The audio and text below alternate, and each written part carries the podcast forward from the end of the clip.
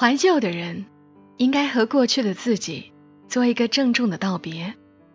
你应该告诉他，你的日子的确过得很好，你身边的人的确是我现在已经不能遇到的了。你那里的阳光似乎都比我的干爽明亮，你的世界连色彩都比我的鲜艳。这些是真的，不假。但是。那终究是你的世界，不是我的。再好，也不是我的。而我的世界也没有你想的那么糟。我可以看书、听歌、书写、画画。我有喜欢的人在身边。我看似吊儿郎当，其实比你努力百倍。我过得其实不比你差。没错。你应该对过去的自己这样说：每个故事都是别人走过的路。做人如果没梦想，那个有微笑的抚慰，从一数到十，你爱我有多少？也有泪水的滋润。默默到来，故事如你。嘿，我亲爱的朋友们，你还好吗？这里是在喜马拉雅独家播出的。默默到来，我是小莫，来和你聊聊我们平常人身上所发生的故事。节目开头的那一段话出自于作者尤斌，今晚继续来和你分享他笔下的一个故事。写这个故事的时候，他还叫麦茶。故事写于二零一五年，这是尤斌最早为人熟知的一个故事。很多人看完觉得。写进了自己的心里，我想，哪怕再给你们听一遍，你也会有所感触的。故事的名字叫《你们没有在一起》。我爱喝酒，洋酒、啤酒、老白干都爱喝。我有一群和我一样爱喝酒的朋友，每个人喝酒的目的都不同。对于我，可能是因为脑袋里的事情太多，自己脑容量存储又小，运转久了难免发热，喝点酒能短暂的让人放松一下，类似于对处理器降温的效果。我大学最好的朋友小智，每逢喝酒必定是情感受挫，要大哭一场。我想，对于他，酒就是催泪剂。能把平时流不出来的眼泪都炸出来，免得憋成内伤。大一的时候，我和小智顶着山头巨大的风，一人怀揣着一瓶二锅头，向学校西院的草坪出发。那个我们经常喝酒的据点，是一个超级大的斜坡，名叫情人坡。顾名思义，有很多对男女。在斜坡上处对象，其实并不是我们不识趣儿凑热闹，而是当时实在穷，没钱天天下馆子泡酒吧，只能商店里买完五块钱一瓶的二锅头，然后朝着学院风景最美的情人坡走去，享受一个酒鬼的下午。期间，我们还不得不大声的说出：“哎呀，我那天帮你追的那个妹子。”怎么样了？原来你喜欢我们班的班花王某某呀，之类的话，避免别人误会我俩那啥。如果问我整个大学我做了啥有意义的事情的话，帮着小智追二姐这事儿，就不得不算前三名了。当时我们专业女生和男生的人数正好一样多，男生私下里。按照女生的整体个人条件，从高到低排了个顺序，并起前十名分别安上一姐到十姐的称号。一姐最漂亮，碰巧还是个超级学霸，但是性格十分古怪，别号学海圣女。如果谁耽误了她复习高数的时间，估计他能跑讲台。将移动黑板拆下来，过来盖你。大家眼看着这么优秀的一个女人落入无边血海不能自拔，这简直是遁入空门的架势啊！谁也不敢接近了。于是退而求其次，将目标齐齐锁定二姐身上。在一群虎视眈眈的理工男堆里，小智的长相、家庭和身材 都属于一般的，小身板有点像豆芽菜，两个眼睛小的让人觉得他二十四小时都在打瞌睡，基本就是除了一副热心肠，啥啥没有型。有一天晚上，他带着一瓶二锅头硬砸我的宿舍门，鬼哭狼嚎的。把整个楼道里的人都吵醒了。我开了门才知道，他喝成这样，是因为当天晚上第一次向二姐表白，没成功，还遭了一顿数落。我一边看着小智上演着老掉牙的青春疼痛剧，一边翻开二姐校内，想搜寻一下她的喜好啊、品味啊、情感史啊什么的。小智在旁边鬼哭了好一会儿。终于停下来，然后看我刷着我卡的牛逼的键盘手机，问：“你在看啥？”我说：“在调查二姐。”他说：“调查她干啥？”我说：“把她了解清楚，你才能展开追求的攻势啊！谁会像你一样追个妹子啥都不做就干巴巴去表白？”小智两只豆豆眼中噙满了感动的泪水。吧唧一挤，掉到了手中的酒杯里。我们大学分两个校区，中心校区和分校区。所有人必须在分校区度过自己的大一，才能进城前往中心校区读大二至大三。中心校区在青岛市中心，而分校区在靠近崂山的地方，人烟稀少。地势真的称得上绵延起伏，并且分校区又分为东院和西院，东西两院分别在两座不同的小山坡上依山而建。女生住在东院，男生住在西院。据说这是为了预防学生们十年寒窗苦读，憋得一到大学就疯狂谈恋爱，一发不可收拾。除此之外，学校还有一个非常变态的安排。上课的教学楼一律在东院，东院不就是女生院吗？原因是女生爱学习，晚自习下课比较方便。水房、食堂在西院，男生院，原因是男生爱吃。所以当我帮着小智追二姐的时候，每晚从西院到东院上晚自习，上完去取二姐的水壶，回西院打水，再送回东院。再回西院，两个月下来，我和小智都瘦成了小鱼干儿二姐巍然不动。这段日子，我们用尽了全力，尝试着对一个人好，照顾他生活的方方面面。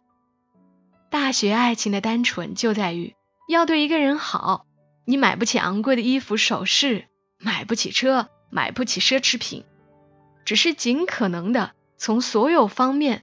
按照他的思维去行事，无微不至的对他好，忍受他的坏脾气，看着他就能傻呵呵的笑。好吧，我这样说也只是想给没钱的穷小子追姑娘一个堂而皇之的借口。总之，当时是尽了全力照顾二姐的饮食起居，包括打水、送饭、送衣服去干洗店，自习室占座、买礼物、看电影，一周请她吃一次火锅。等等，至于什么轰轰烈烈的大事儿，好像确实没有。整个过程中，二姐全程嫌弃脸，估计是嫌弃小智长得小鼻子小眼儿，又有一副豆芽菜的身段。可是现实生活中哪有那么多俊男美女的童话故事呢？更何况小智属于耐看型，看习惯了，你把他的长相往丑萌。这种词上联想也不是不可以。过了三个月，小智放弃了，原因是二姐实在太能数落别人，折腾，最初那群追二姐的壮士们，早在一个月后就纷纷放弃了，只有小智在我的鼓励下孜孜不倦，坚持了半年，却依然强攻不下，于是也打起了退堂鼓。决定放弃的当晚，小智又找我大醉了一场，喝的依旧是二锅头。大二开学时。所有的学生要从分校区搬到中心校区，大家像从山沟里进城一样，组成了一支浩浩荡荡的搬家队伍。所有人充满了新鲜感。当时搬家的大车非常难找，每个学院争抢的很激烈，很多人抱着自己的被褥、家当在楼下一等一天，完全找不上车。青岛的九月。秋老虎极其凶猛，站一会儿人就犯晕。班里男生这边是提前集体预定了一个超大的搬家车，能把全专业三个宿舍的家当都搬走。女生没有提前叫车，只能开始零零散散的抢小车搬家。当我们一切都安置妥当，听隔壁男生说，二姐没抢到小车，没法搬了。正抱着行李在分校区楼下哭，小智和给我们搬家的师傅沟通了很久，才答应单独搬二姐这一趟。于是那个晚上，大家看到的是一辆巨型卡车，载着二姐和小智，气势磅礴的从分校区驶来。当然，搬家费也是小智出的。此后一个月。小智分了我的伙食费，俩人在食堂啃了很久的干馒头。大二学期末的某一天晚上，我意外的接到二姐的电话，她说：“我想找你聊聊。”我突然有种不好的预感，心想：完蛋了，这下要上演最狗血的剧情了。这姑娘是不是要和我表白啊？这下完蛋了，完蛋了，完蛋了！我怎么能对不起我最好的朋友呢？听我一直没有回答，电话里二姐的声音继续：“我觉得小智挺不错的，你能不能帮我和他说一下？”我猛然醒过来，说：“和他说啥？”他说：“就那啥嘛。”我说啥那啥，顿时电话那边传来二姐旁边一姐嘶吼的声音：“你个呆逼，说二姐答应他了！”我兴奋的踹开小智寝室的门，大吼一声：“哥们儿，这次成了！”我看着小智和二姐从大二谈到大学毕业，期间经历无数次吵架，闹了若干次分手。却又爱得死去活来，就当我顺其自然的以为这俩人很快就能修成正果的时候，结局还是没有像我想象中发展。临近毕业的时候，他俩考研，我来北京工作，我们的生活轨迹开始越离越远。我新入职场，忙得连电话都很少和他们打。考研结果出来。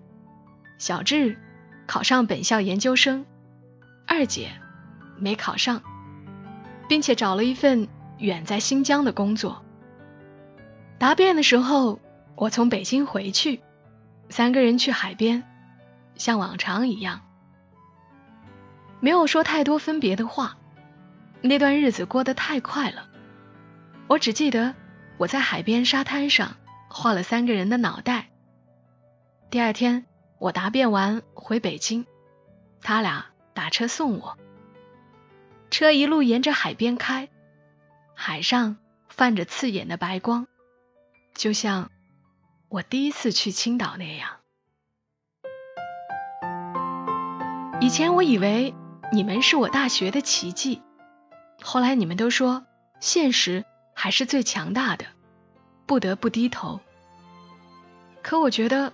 是不是谁都能拿现实来当盾牌，遮蔽自己的不勇敢。毕业一年后，二姐辞掉了在新疆的工作，回了贵州老家。小智和他经过一年异地恋，折腾的两人都受不了了，最后又因为一些现实原因，还是分手了。分手后，小智跑到北京来，我请了一天假。当时我工资虽然不多，但是已经可以不用喝廉价的二锅头了。可小智还是坚持买了两瓶牛二到我家，喝着喝着就又开始了标志性的嚎啕大哭。我前几天看了一个笑话，说菜如果炒咸了，可以放一会儿再吃，因为时间可以冲淡一切。不知过了多久，小智找了个同班的妹子，开始了新恋情。二姐也能在小智秀恩爱的朋友圈下面点个赞，好像当时撕心裂肺的两人都没有存在过一样。我爱喝酒，洋酒、啤酒、老白干都爱喝。在我看来，喝酒。和看书、看电影一样，有一种抽离自己的功效。喝嗨了的一段时间，你好像不是你自己。我们都会享受那种自己不是自己的感觉。我看着旁人发生各种故事，精彩的、狗血的，让我嗤之以鼻的，让我感动的。我永远都喜欢当一个旁观者。但我无法当自己的旁观者，唯有喝醉一点，才能像灵魂一样飘出来，审视一下自己。也许有一天，我能像小智一样，喝一瓶二锅头，撕心裂肺的哭一把。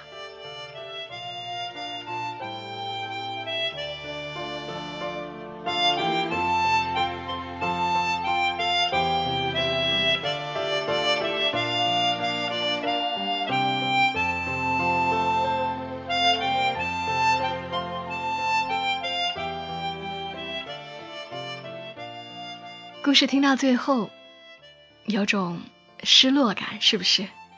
像是青春里的自己。这个故事让你想起了谁呢？也希望在评论区看到你的故事。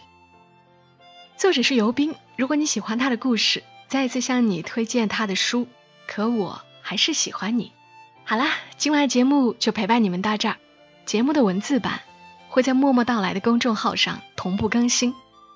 微信添加好友，搜索公众号“默默到来”的全拼幺二七幺二七，可以找到公众号，记得要添加关注哦。我们下期声音再会，祝你今晚好梦。小莫在长沙，跟你说晚安。